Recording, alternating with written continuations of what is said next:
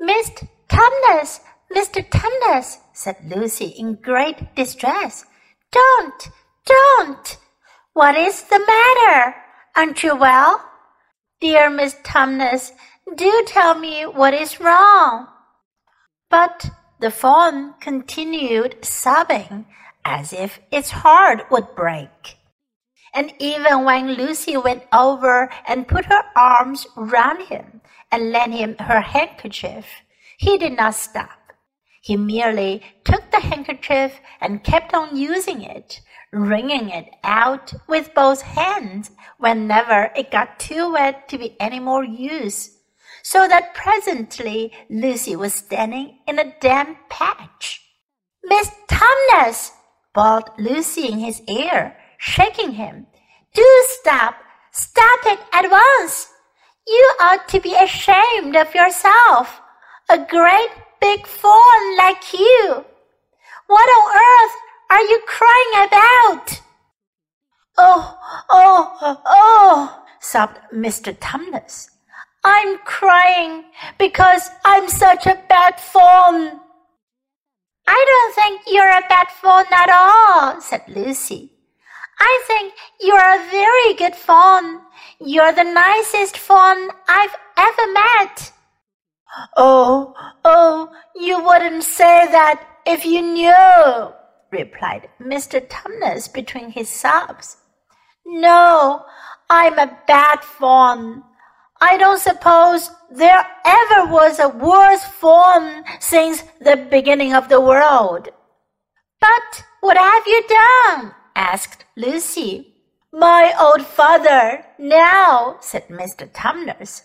That's his picture over the mantelpiece. He would never have done a thing like this. A thing like what? said Lucy. Like what I've done, said the faun. Taken service under the White Witch. That's what I am. I'm in the pay of the White Witch. The White Witch? Who is she? Why, it is she that has got all Narnia under her thumb. It's she that makes it always winter, always winter, and never Christmas. Think of that. How awful, said Lucy.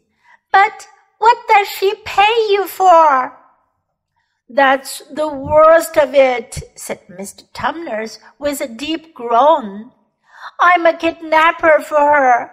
That's what I am. Look at me, daughter of Eve. Would you believe that I'm the sort of faun to meet a poor innocent child in the wood, one that had never done me any harm, and pretend to be friendly with it, and invite it home to my cave, all for the sake of lulling it asleep and then handing it over to the white witch? No, said Lucy. I'm sure you wouldn't do anything of the sort. But I have, said the faun. Well, said Lucy rather slowly, for she wanted to be truthful and yet not to be too hard on him. Well, that was pretty bad, but you're so sorry for it that I'm sure you will never do it again. Daughter of Eve, don't you understand? said the faun. It isn't something I have done. I'm doing it now, this very moment. What do you mean? cried Lucy, turning very white. You are the child, said Tumnus. I had orders from the White Witch that if ever I saw a son of Adam or a daughter of Eve in the wood, I was to catch them and hand them over to her. And you are the first I ever met. And I've pretended to be your friend and asked you to tea. And all the time I've been meaning to wait till you were asleep and then go and tell her. Oh, but you won't, Mr. Tumnus, said Lucy. You won't, will you? Indeed, indeed, you really mustn't. And if I don't, said he, beginning to cry again, she's sure to find out, and she'll have my tail cut off, and my horns sawn off, and my beard plucked out, and she'll wave her wand over my beautiful cloven hoofs and turn them into horrid solid hoofs like a wretched horse's.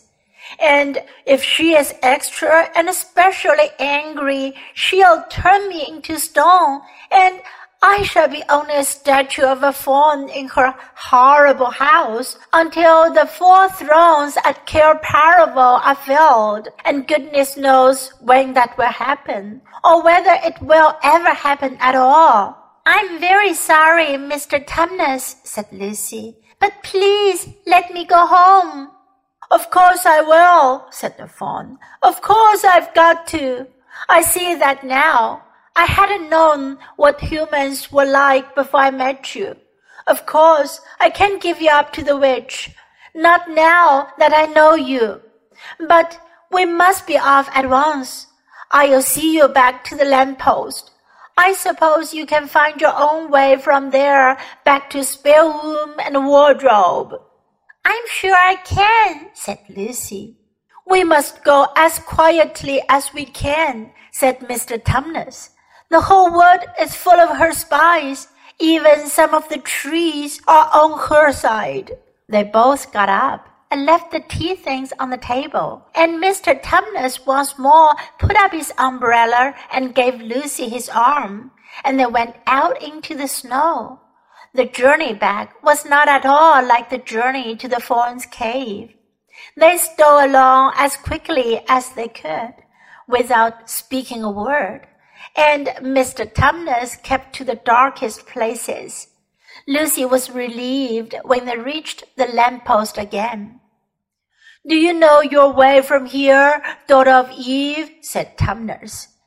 Lucy looked very hard between the trees and could just see in the distance a patch of light that looked like daylight. Yes, she said, I can see the wardrobe door. Then be off home as quick as you can, said the faun.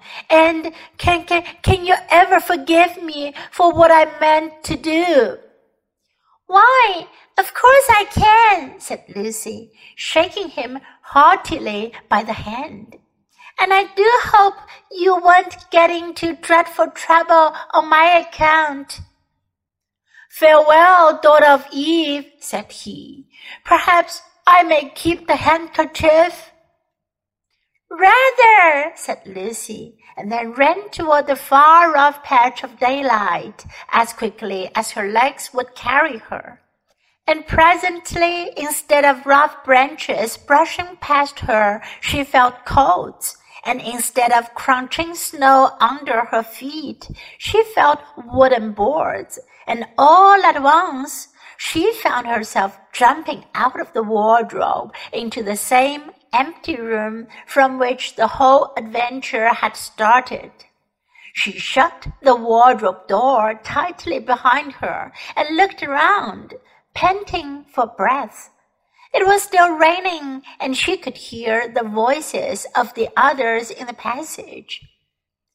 I'm here, she shouted. I'm here. I've come back. I'm all right.